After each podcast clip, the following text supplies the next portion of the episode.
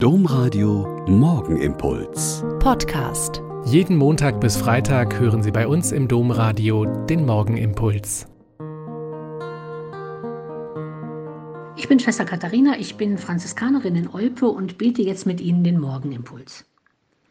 Ich glaube aus meiner Erfahrung, dass Gott die kleinen Leute liebt und in seinen Dienst ruft. Einer dieser kleinen Leute war Johann Birndorfer. Er war das elfte von zwölf Kindern auf einem Bauernhof und schon in jungen Jahren sehr fromm, wie man das damals so zu sagen pflegte.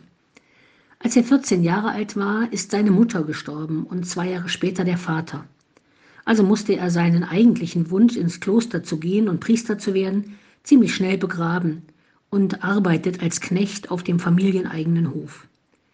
Erst mit 31 Jahren wird er bei den Kapuzinern in Altötting aufgenommen als Bruder Konrad eingekleidet und fand seit 1852 seinen Platz fürs Leben an der Klosterpforte. 41 Jahre lang wirkt dieser Bruder Konrad an der Pforte, wo er mit Tausenden von Wallfahrern zu tun hat, die mit vielerlei Anliegen und Bitten zu ihm gekommen sind. Aber auch Handwerksburschen und Kinder aus armen Altöttinger Familien kamen bettelnd an seine Pforte, und keiner und keines von ihnen ging leer aus. Konrads Name und sein Ruf ist weit über die Grenzen Bayerns hinausgedrungen. Trotz seines 18-Stunden-Tages an der Pforte blieb aber das Gebet der Mittelpunkt seines Lebens. Stundenlang und nächtelang, jede freie Minute nutzend, betet er. Mir gefällt eine kleine Notiz in seiner Vita besonders gut.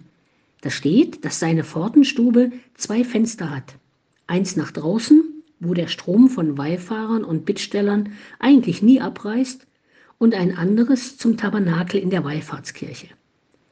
Papst Benedikt hat mal über ihn gesagt, er hat sich, wie es der Herr im Gleichnis empfiehlt, wirklich auf den letzten Platz gesetzt, als einfacher Pfortenbruder.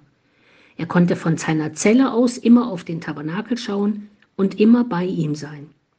Von diesem Blick her hat er die nicht zu zerstörende Güte gelernt, mit der er den Menschen begegnet ist, die fast ohne Unterbrechung an seiner Pforte angeläutet haben. Auch manchmal eher bösartig, um ihn bloßzustellen, auch manchmal ungeduldig und laut.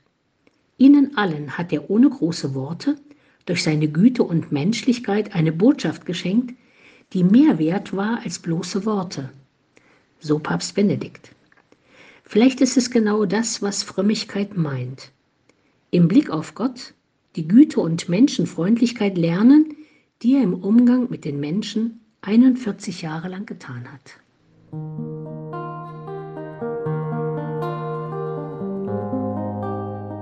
Der Morgenimpuls mit Schwester Katharina, Franziskanerin aus Olpe, jeden Montag bis Freitag um kurz nach sechs im Domradio. Weitere Infos auch zu anderen Podcasts auf domradio.de.